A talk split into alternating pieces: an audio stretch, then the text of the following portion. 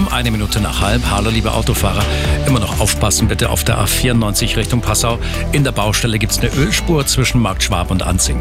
Ostumfahrung nach Salzburg, Viertelstunde länger. Ein bisschen Stau gibt es zwischen Kreuz Nord und Kirchheim. Und die Kreilerstraße zwischen der Siegsdorfer und dem Groschenweg.